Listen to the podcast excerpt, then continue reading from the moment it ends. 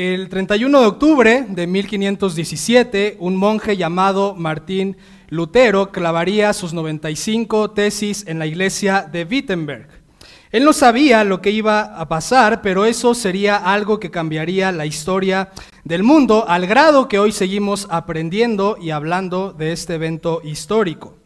Una de las áreas que la reforma cambiaría sería la enseñanza. Por muchos años la predicación bíblica y cristocéntrica había desaparecido, no se predicaba a Cristo, las enseñanzas eran solamente tradiciones humanas que con el paso del tiempo se habían hecho corruptas.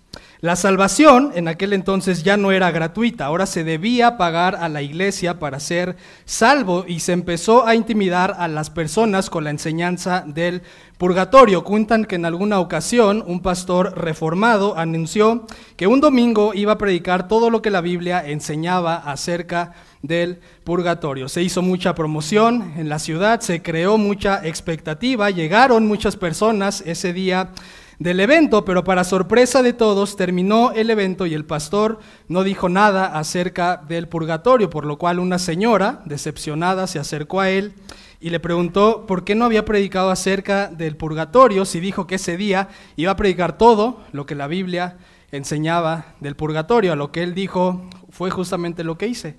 Prediqué todo lo que la Biblia enseña del purgatorio, es decir, absolutamente nada.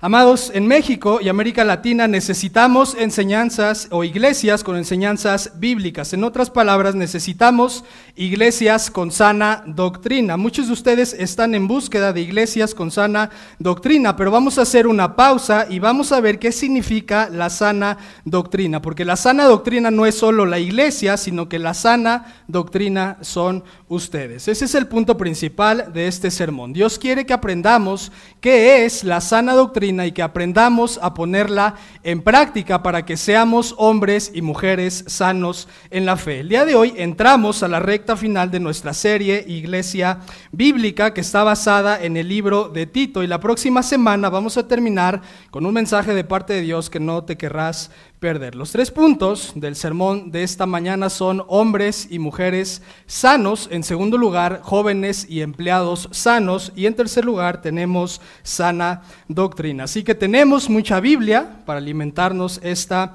mañana y antes de comenzar con esta enseñanza para mí es importante que todos ustedes entiendan esto. Lo que yo les voy a enseñar a continuación no es algo que se me ocurriera a mí. Ustedes van a recibir muchas instrucciones, pero es de parte de Dios que ustedes tienen que recibir esas instrucciones. Escucha lo que el apóstol Pablo dice al joven pastor Tito antes de que él vaya y enseñe todas estas cosas a las iglesias en Creta. Dice el versículo 15, esto habla Tito, lo que ustedes van a, van a escuchar hoy, exhorta y reprende con toda autoridad. Y dice al final, ¿me ayudan?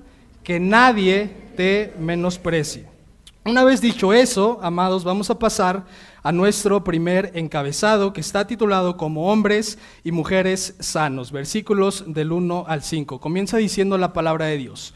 Pero en cuanto a ti.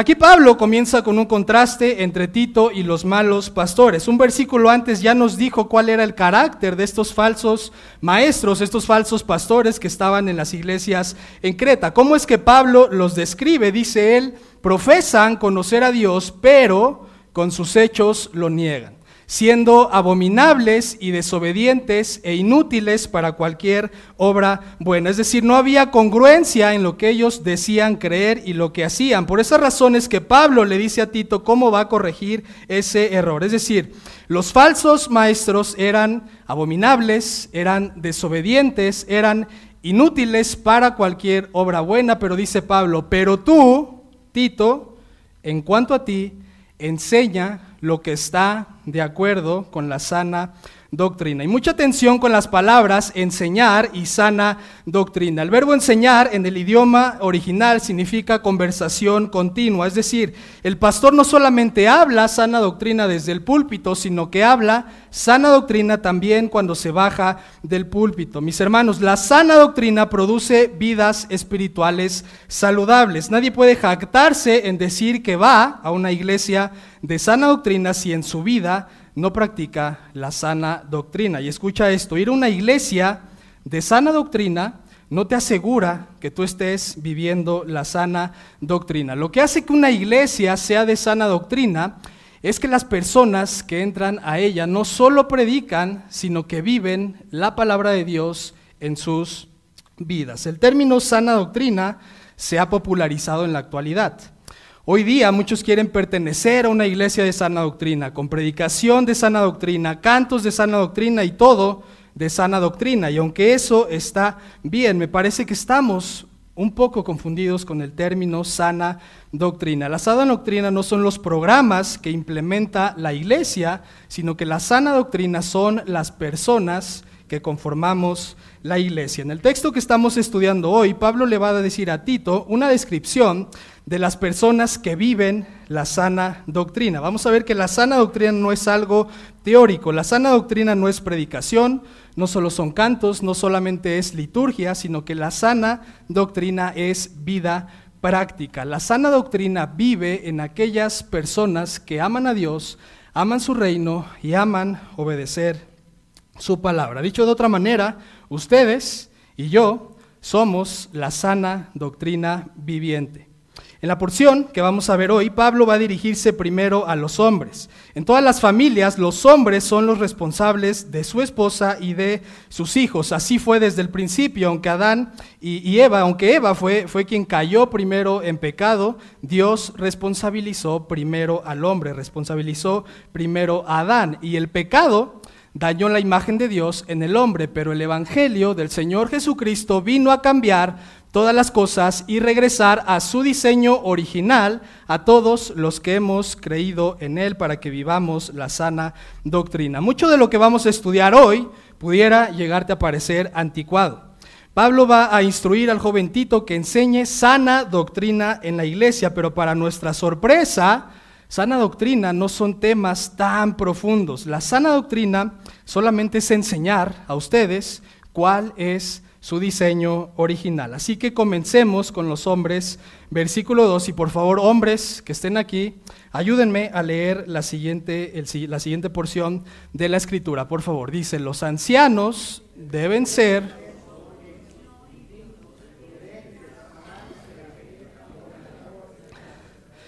Muchas gracias, hombres. La palabra anciano que Pablo usa aquí no es la misma que utilizó en el capítulo 1. Recuerden que anciano, pastor, obispo es lo mismo, pero aquí Pablo está usando una palabra diferente. Está usando esa palabra que significa hombres mayores en edad adulta. Pablo no va a darnos una lista de cómo deben ser los hombres. Pablo va a describir cómo es el carácter de los hombres que forman parte del reino de Dios, de aquellos que estaban muertos en pecados, pero que hoy tienen vida en Cristo. ¿Cómo debe ser el carácter de un hombre de verdad? Dice Pablo, los ancianos deben ser sobrios. Esta palabra significa estar libres de intoxicación. La idea es que han dejado ya atrás su inmadurez, que les caracterizaba en su juventud. Un hombre sobrio no es dominado por ningún vicio de ningún tipo, sabe discernir lo que es más importante y lo que tiene más valor. Y déjame darte algunos ejemplos. Un hombre sobrio va a elegir estar en los momentos más importantes de sus hijos por encima de sus ocupaciones laborales. Un hombre sobrio va a preferir pasar más tiempo con su esposa en lugar de jugar videojuegos. Un hombre sobrio va a enseñar la Biblia a su familia en lugar de renunciar a esa tarea. El hombre sobrio, amados, ocupa su tiempo y sus recursos con sabiduría, pero no solamente dice eso Pablo, continúa diciendo, los hombres deben ser, ¿cómo? Dignos. Esta palabra significa alguien honorable y decente, sin altivez o superioridad frívola. La idea es que un hombre así no ve las cosas de manera superficial. Un hombre digno no va a humillar a su familia ni a nadie más. No le va a parecer divertida la inmoralidad o la vulgaridad. No va a participar en burlarse o hablar mal de otras personas y tampoco va a enseñar a sus hijos a que lo hagan. Un hombre digno ha aprendido de sus errores y los enseña y los comparte a los demás. ¿Qué otra característica es parte del diseño original de los hombres? Continúa diciendo el texto. Los hombres deben ser, ¿cómo? Prudentes hombres, prudentes.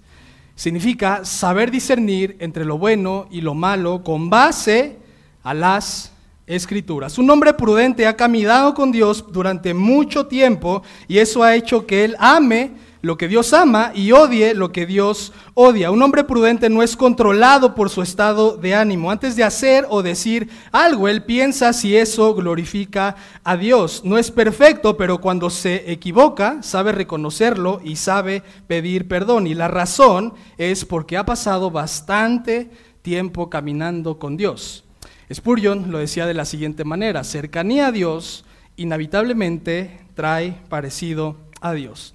Amigos hombres, el diseño de Dios original era que ustedes y nosotros y yo fuéramos sobrios, dignos, prudentes. Adán tenía estas tres cualidades, pero las perdió en el momento en que entró en pecado. Y la consecuencia de eso es que nosotros también las hemos perdido. Solamente en Cristo es que nosotros podemos recuperar ese diseño original que hemos perdido. Y escucha otros tres atributos más del diseño original de los hombres. Sigamos leyendo hombres otra vez, por favor, en voz alta. Los hombres...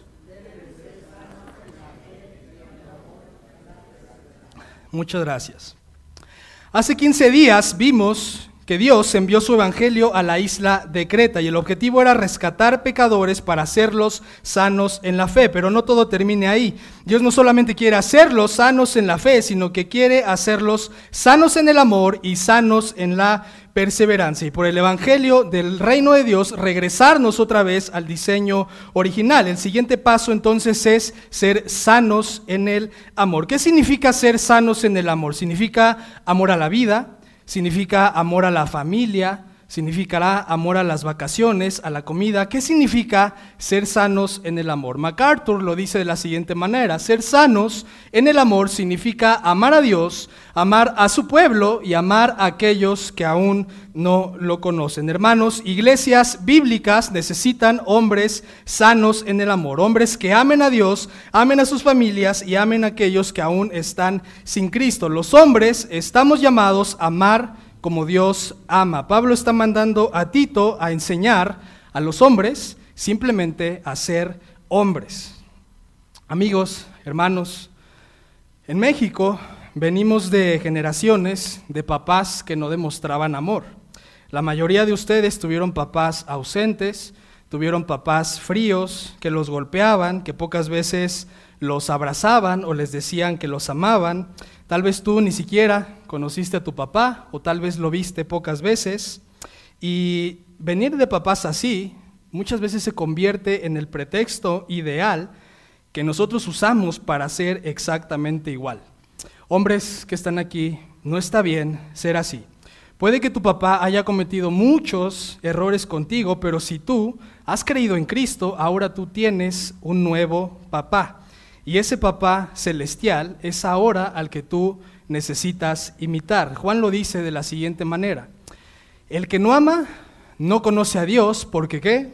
Porque Dios es amor. Hombres, les exhorto a que sean amorosos con su esposa, que sean comprensivos, no les falten al respeto, que abracen a sus hijos, que les digan que los aman, que pases tiempo con ellos. La vida es muy corta y no sabes tú cuándo va a ser tu último día de vida. No asumas que vas a vivir muchos años, solamente Dios sabe cuántos son los días que te quedan de vida. Y aunque esto es para hombres mayores, jóvenes, pequeños, creo que no hay pequeños ahorita en esta celebración tan chiquitos, pero jóvenes que están aquí, tal vez tú pienses que tú no vas a cometer los mismos errores que tu papá.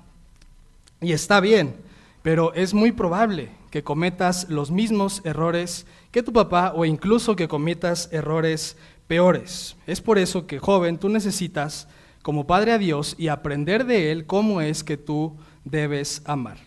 Sigamos avanzando con nuestro texto, no solamente ser sanos en el amor, sanos en, el, en la fe, sanos en el amor. Escucha la final, el final del versículo 2, hombres, otra vez, ayúdenme, los hombres deben ser sanos en la fe, en el amor, en la que, en la perseverancia. ¿Qué significa eso, amigos? La vida no es simple. Vivimos en un mundo en pecado, Vivimos en un cuerpo en pecado, donde hay muerte, donde hay enfermedad, y todo eso más otras cosas hace que la presión nos sobrepase. Dios quiere, por esa razón, que aprendamos a depender solamente de Él a pesar del dolor, a pesar de tu debilidad física, a pesar de tu, soledad, a pesar de tus problemas, cuando no te sientes valorado apreciado por los demás, Dios quiere que todo eso no te aleje, sino que todo eso cada vez más te acerque a Él. La fuerza de los hombres verdaderos viene solamente de cercanía a Dios. Escucha cómo lo dice Jeremías. Bendito es el hombre que confía en el Señor, cuya confianza es el Señor. No temerá cuando venga el calor y sus hojas estarán verdes. En año de sequía no se angustiará ni cesará de qué? Dar fruto. ¿Por qué? Porque su confianza está puesta en el Señor. Tito debía enseñarle a los hombres de Creta dependencia a Dios. Hombres que no dependen de Dios no pueden hacer un buen trabajo en sus familias. Van a venir los problemas y van a buscar la salida con entretenimiento, van a buscarla con amigos, familiares, mujeres que no son sus esposas, vicios, pero nada de eso podrá darles la fortaleza que solamente viene a través de Dios. Así que hombres de gracia abundante sean hombres sanos y bíblicos, que si el mundo dice que son somos infieles, arrogantes, misógenos, opresores, los de tu casa, tu esposa, tus hijos puedan decir que eso no es verdad. Y la razón es porque tú cada vez creces más en dependencia y semejanza a Jesús. Hombres, trabajen en recuperar la imagen de Dios en ustedes. Sus vidas van a cambiar, sus familias van a cambiar, pero principalmente sus relaciones con Dios van a cambiar. Una vez dicho el diseño original de los hombres verdaderos, ahora es tiempo de ver el diseño original de las mujeres. Tito debía enseñarles a las mujeres de Creta cuál era su diseño original. Tito debía enseñarles cómo era Eva antes de ser engañada por Satanás. Así que ahora mujeres, ustedes ayúdenme con los siguientes versículos. Dice, asimismo,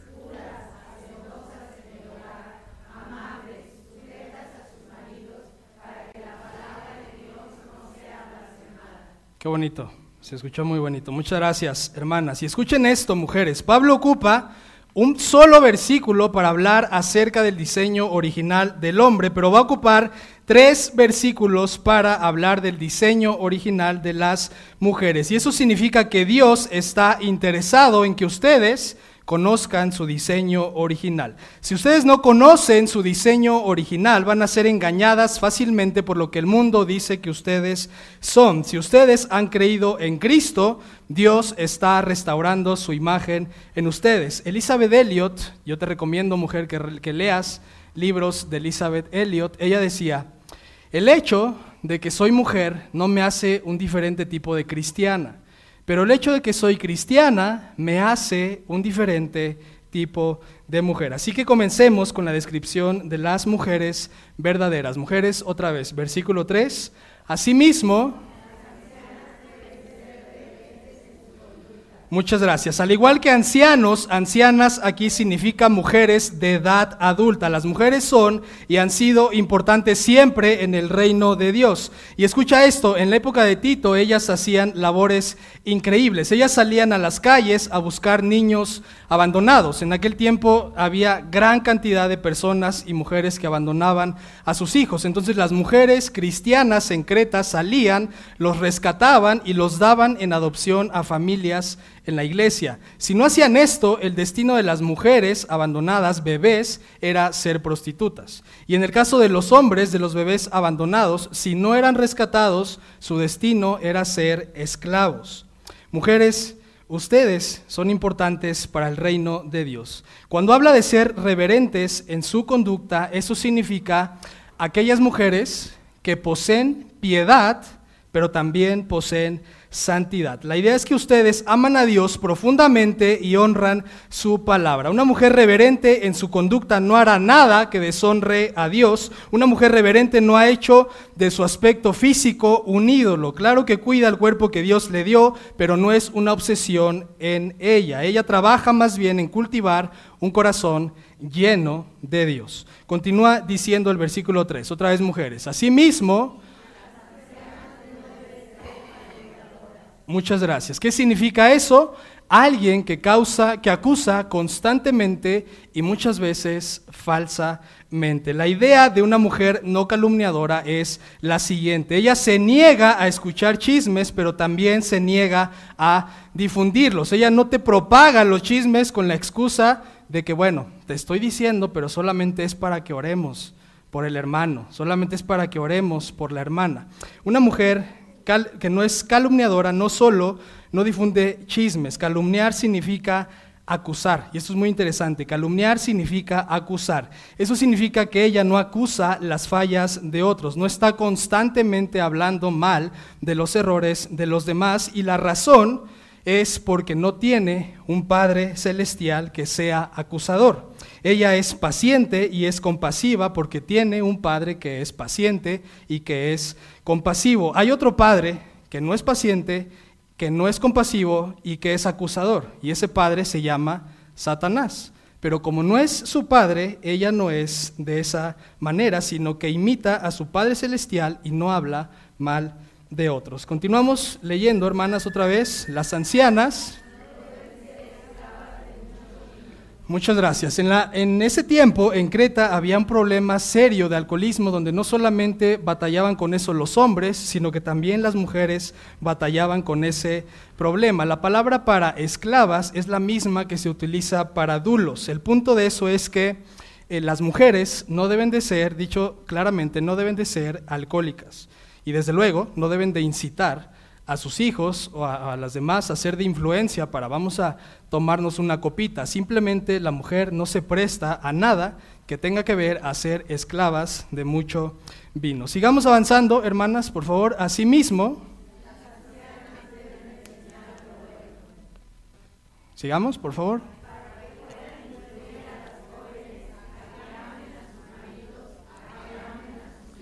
Muchas gracias. Enseñar lo bueno significa ser maestras del bien. Didascos es para maestro en griego y aquí didascolos es para maestras hablando acerca de mujeres.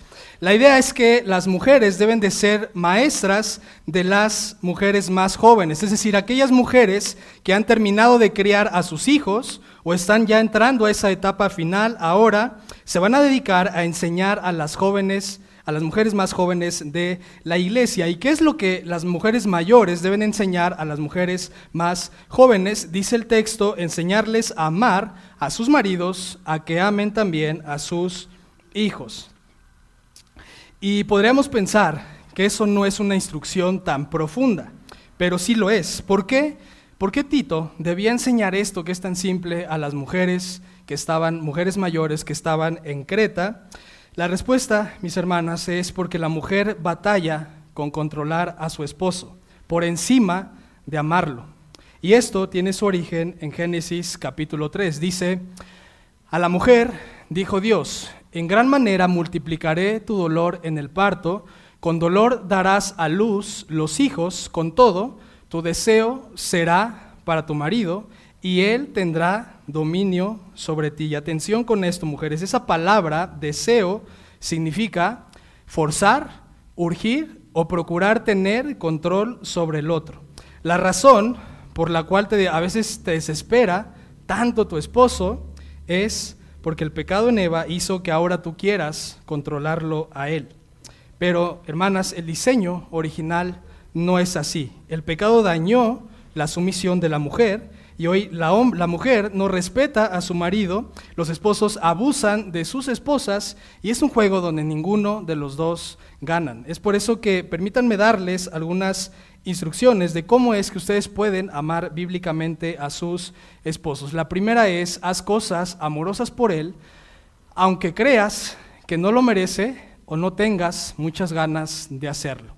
Muchas veces eso pasa, no queremos darlo porque nuestro amor es condicional. Como ahorita estoy enojada, ahorita, ahorita no, pero ese no es un amor bíblico, no es el amor del cual está hablando Pablo. El siguiente es, prioriza su bienestar por encima del tuyo. Y esto nuevamente pudiera parecer una locura, pero ese es el amor bíblico. Y tendríamos que estudiar Primera de Pedro 3, porque Primera de Pedro 3 dice, si ambos están en un mismo sentir, donde ni el uno abusa de, ni el hombre abusa de la mujer, y la mujer tampoco abusa de la, del hombre, ambos se van a poder servir mutuamente. Así que eh, esto, este es el amor del cual está hablando Dios. El tercero es, ama a tu esposo sacrificialmente, motivada por tu amor a Dios y su ejemplo de amor sacrificial La idea, mis hermanas, es que aquellas mujeres con más experiencia enseñen a las mujeres más jóvenes a amar a sus esposos, pero no queda aquí, no todo es amor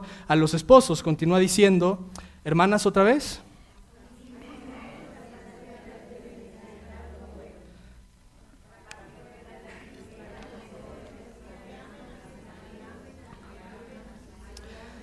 Muchas gracias, hermanas. Ya sea hijos biológicos o hijos tal vez que ustedes hayan adoptado, la instrucción para las mamás jóvenes es que amen a sus hijos, desde bebés que parecen unos angelitos, hasta que van creciendo, cuando ya ves que ya no son tan angelitos como pensabas, cuando ya parece que se quieren suicidar, desde esa etapa hasta su crecimiento, hasta que llega el momento en que ellos salen de casa para formar su propia familia, la instrucción aquí es que los ames.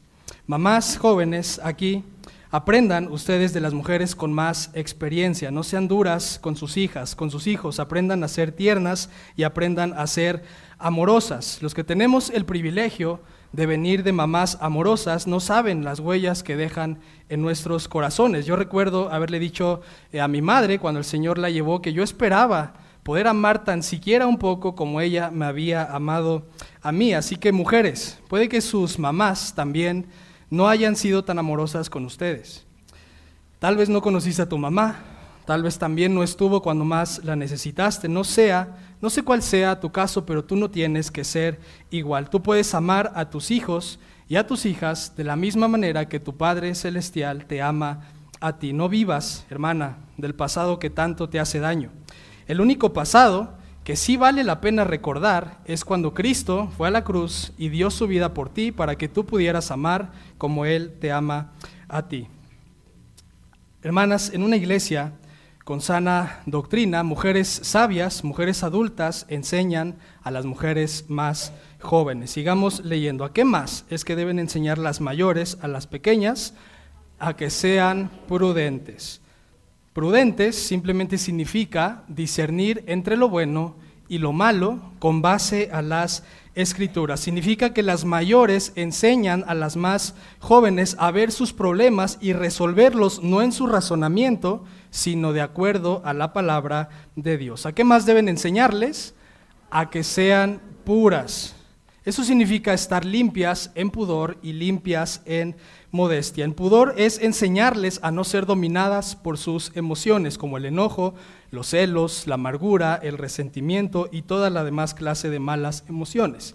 Y en modestia significa en enseñarles, mayor, mujeres mayores, a que las jóvenes no pongan su valor en sus cuerpos, en que no tienen que vestirse con el fin de llamar la atención de nadie, sino más bien ayudarles a que ellas tengan un corazón puro, pero para Dios Escucha cómo dice C.S. Luis lo siguiente, y esto es más para las mujeres jóvenes.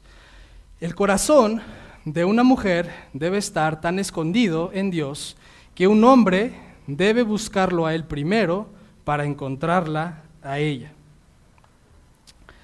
Algo que tal vez, esto es muy interesante, algo que tal vez tú pienses que no tiene absolutamente nada que ver con la sana doctrina es lo siguiente. ¿A qué más las mujeres jóvenes o las mujeres mayores deben enseñar a las mujeres más jóvenes?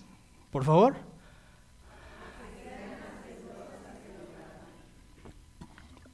Eso, hermanas, es sana doctrina.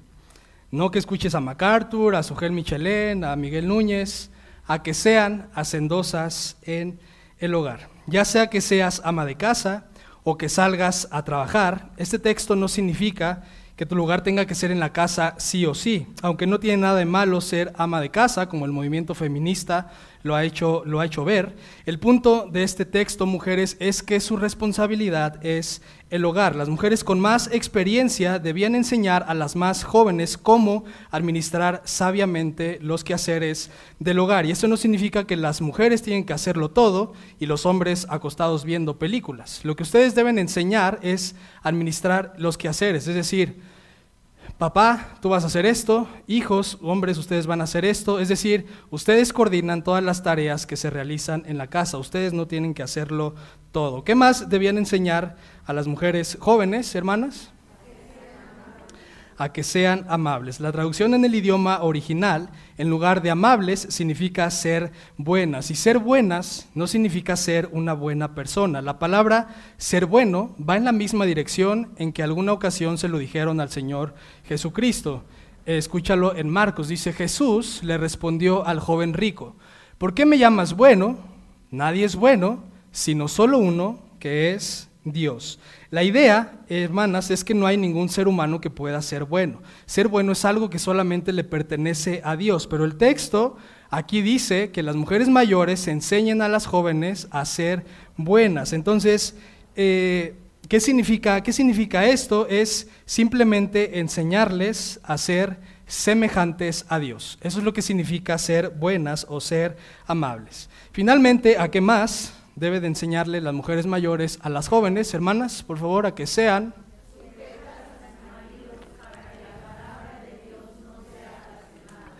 Muchas gracias, hermanas. La sujeción no es un tema de valor. El, el, el hombre y la mujer valen lo mismo delante de Dios. La sujeción es un tema de orden porque Dios es un Dios de orden. El hijo está sujeto al padre y eso no significa que el hijo sea menos importante el padre. La razón por la que la mujer se sujeta a su marido no es porque tenga el mejor marido. Yo creo que nadie puede decir eso. Tal vez mi esposa sí que anda por ahí, pero, pero fuera de eso no creo. Sino que la razón por la cual se sujeta a su marido es porque tiene al mejor Dios y Padre al que quiere honrar. La sujeción, hermanas, no tiene que ver con el esposo que tú tienes. Se trata de tu compromiso que tú tienes con Dios y tu deseo de glorificar a Dios. Tú no vas a decir a otras mujeres o enseñar que obedezcan a Dios cuando tú no obedeces a Él en sujetarte a tu esposo. No, no seguir esa instrucción es justamente blasfemar la palabra de Dios. Iglesia, otra vez, la sana doctrina no es buena predicación nada más. No solamente son programas, no solamente son actividades. La sana doctrina son hombres y mujeres que viven lo que, la, lo que la Biblia enseña, lo que Dios enseña a través de su palabra, pero no termina ahí, nada más hombres y mujeres, sino que también habla de jóvenes y empleados. Y con eso pasamos a nuestro segundo encabezado, jóvenes y empleados sanos. Versículo 6. Por favor, ahí sí este, ahí es para esto es para jóvenes y, esto es interesante porque para instruir a los hombres, esto lo anoté, Pablo ocupó 17 palabras. Con las mujeres ocupó 62 palabras. Y para los jóvenes únicamente va a utilizar nueve palabras. Así que jóvenes que están aquí, por favor ayúdenme a leer. Asimismo, ok, hay pocos jóvenes. Todavía todos, exactamente. Aunque tengan 50, vamos a leerlo todos. Exhorta a los jóvenes a que sean prudentes. Esa es la única instrucción que Pablo le va a dar a Tito para los jóvenes. Así que Jóvenes que están aquí, que somos todos, pero especialmente aquellos solteros, significa tener sentido común, buen juicio y autocontrol. Jóvenes que están aquí, ustedes están en la etapa donde más se cometen errores, están en la etapa donde más pueden amar la necedad y la simpleza. No piensan bien lo que dicen y tampoco piensan bien lo que hacen. Y Dios les dice, lo siguiente, hombres jóvenes, ayúdenme a leer, y mujeres jóvenes, huye.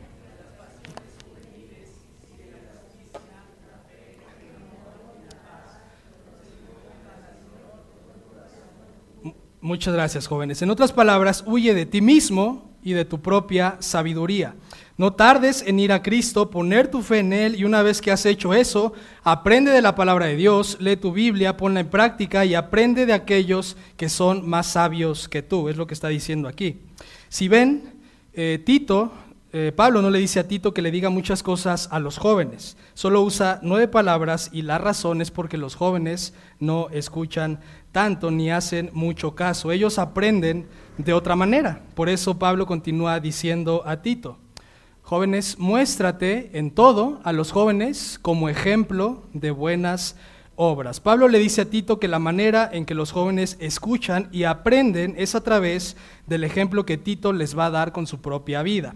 A un joven le puedes enseñar la Biblia entera, pero si ve que tú no lo vives, jamás te va a hacer caso y jamás vas a poder ser de influencia a ellos. Es algo que yo continuamente aprendo o estoy aprendiendo como pastor de jóvenes. ¿Cómo ser ejemplo entonces de los jóvenes? Continúa diciendo el texto, con pureza de doctrina, con dignidad, con palabra sana e irreprochable. Pablo dice a Tito que si quiere que los jóvenes lo escuchen, les enseñe con pureza de doctrina. Eso significa que debe haber congruencia entre su ortodoxia y su ortopraxis, es decir, que lo que hablan, que lo que enseñen, ellos lo estén viviendo primero. Enseñar con dignidad significa que debe enseñarles con seriedad, no estar jugando todo el tiempo ni tomarse todo a broma, sino enseñarles con seriedad. Mientras que enseñarle con palabras sanas e irreprochables significa no solo enseñarles formalmente, sino informalmente. Enseñarles desde el púlpito, pero también enseñarles cuando nos bajamos del púlpito. ¿Cuál era el fin, jóvenes, de si Tito enseñaba de esta forma a ustedes o a los jóvenes en Creta? El fin es de que el adversario se avergüence al no tener nada malo que decir de nosotros. El fin, jóvenes, era ser irreprensible. Ser irreprensible significa que nadie tenga nada de qué acusarte y eso se llama sana doctrina, vivir lo que dices que tú crees. Y eso, jóvenes que están aquí, deben de ustedes preguntarse, ¿estoy viviendo la sana doctrina que yo digo, que creo? Es algo que debes de preguntarte constantemente.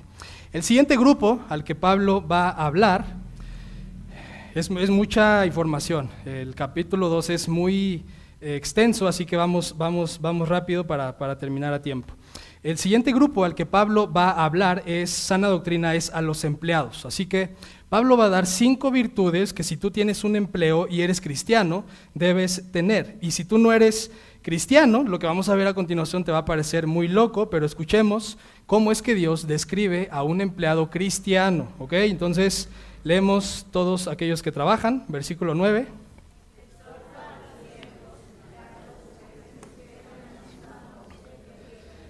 Muchas gracias. La primera virtud del empleado cristiano es la sujeción. Pablo no está hablando aquí a empleados con horario de oficina. Pablo está hablando a empleados, siervos que eran víctimas de un trato cruel. Recuerden que él está hablando a personas que estaban esclavizadas por el imperio romano, donde si alguno contradecía a su jefe, a su amo, era, era, era asignado o era, era, lo mataban simplemente. Está hablando Pablo a ese tipo de esclavos. Y así como una esposa se sujeta a su esposo, el siervo o empleado está llamado a sujetarse a su jefe en todo. Y eso no significa, otra vez, que tengas menos valor que tu jefe. Esto es simplemente obediencia a Dios. El empleado cristiano se sujeta a su jefe y la razón es amor a Dios. Avancemos a la siguiente virtud que es, ayúdenme a leer, exhorta a los siervos a que sean complacientes. Ser complaciente significa ser aceptable y agradable a Dios. La idea es que vas a hacer bien tu trabajo, no para agradar a tu jefe, sino que vas a hacer bien tu trabajo para agradar a Dios. Y que te reconozcan o no, no va a ser tu motivación, sino que tu motivación simplemente es que tú lo estás haciendo como para Dios. La tercera es no contradiciendo, no contradiciendo. No contradecir es que no vas a contradecir a tu autoridad en el trabajo. Eso no significa que no puedas tener tus propias convicciones, sino más bien la idea es que no te vas a oponer a su autoridad por cualquier razón, porque te cae mal, porque es injusto, tú no te vas a oponer a tu, a tu jefe, eso es lo que quiere decir. Y la siguiente es versículo 10, no defraudando. Es decir, la, la cuarta virtud es la honestidad. No defraudar significa que no vas a robar en tu lugar de trabajo. La idea es que no vas a buscar ganancia de manera ilícita en el lugar donde estás trabajando, sino que vas a ser honesto. Lo siguiente, ¿me ayudan? Mostrando toda buena fe. Mostrar toda buena fe significa que eres una persona confiable. No vas a traicionar la confianza de tus superiores. Y aunque tengas información para traicionar a alguien más o tengas el poder de hacerlo, eh, de hacer algo incorrecto, no lo vas a hacer. Y la razón es porque tú vas a mostrar lealtad a Dios en medio de tu trabajo. El siguiente, eh, ¿para qué el empleado va a poner en práctica todo esto en su trabajo? ¿Cuál es la finalidad? Dice versículo 10, todos juntos.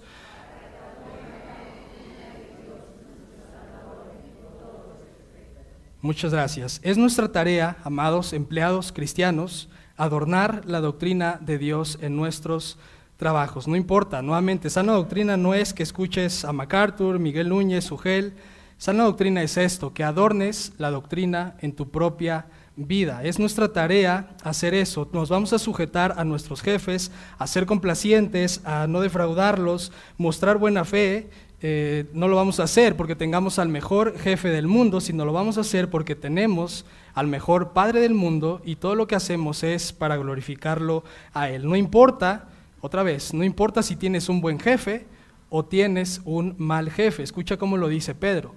Siervos, es decir, empleados, estén sujetos a sus amos, a sus jefes, con todo respeto, no solo a los que son buenos y afables, sino también a los que son insoportables. No sé quién tenga aquí algún, em, algún jefe insoportable, pero escucha lo que dice la palabra de Dios. No solamente te vas a sujetar a los que son agradables, sino que también te vas a sujetar a los que son insoportables. Iglesia, la sana doctrina no solamente es ir a una iglesia saludable los domingos, la sana doctrina es vivir conforme a lo escrito en la palabra de Dios. Es mujeres volver a su diseño original, hombres volver a su diseño original, jóvenes volver a su diseño original, empleados comportarse como empleados hijos de Dios. Eso es verdaderamente la sana doctrina. Y con eso pasamos a nuestro último encabezado, sana doctrina, versículos del 11 al 14.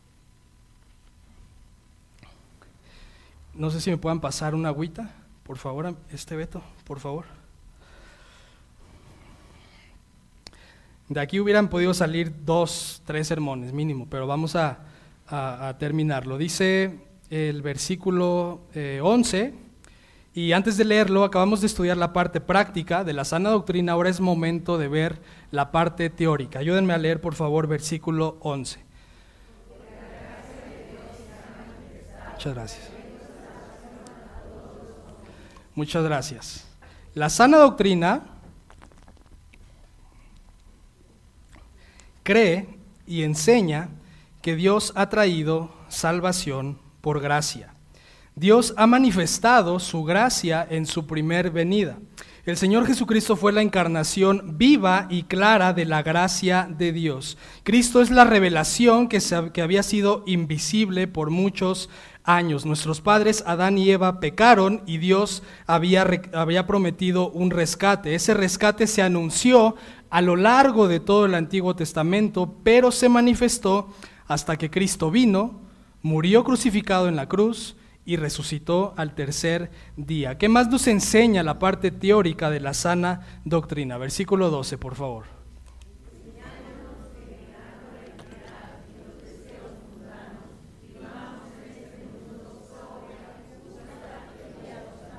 Muchas gracias. La sana doctrina cree y enseña que Dios transforma nuestras vidas. Dios no solo nos rescata de la condenación del pecado, sino que también nos rescata de su poder. De nada sirve que tú entiendas que no irás al infierno por tus pecados si todavía eres dominado por ellos, si eres dominado por el miedo, por el enojo, por la amargura, por la mentira y todo aquello que te esclaviza y hace de tu vida infeliz. Si ese es tu caso, solamente la gracia de Dios tiene el poder de transformar tu vida. ¿Qué más busca enseñarnos la sana doctrina? Versículo 13, aguardando la esperanza bienaventurada y la manifestación de la gloria de nuestro gran Dios y Salvador, Cristo Jesús. Es decir, la sana doctrina cree y enseña que nuestro mayor deseo es la gloria de Dios. Aguardar, que es la palabra que se utiliza ahí, significa mantener una expectación anhelante y ardiente. Aguardar es eso que tú sentías cuando eras niño y se, veía, venía tu cumpleaños o se venían las vacaciones. Eso es lo que significa la palabra aguardar.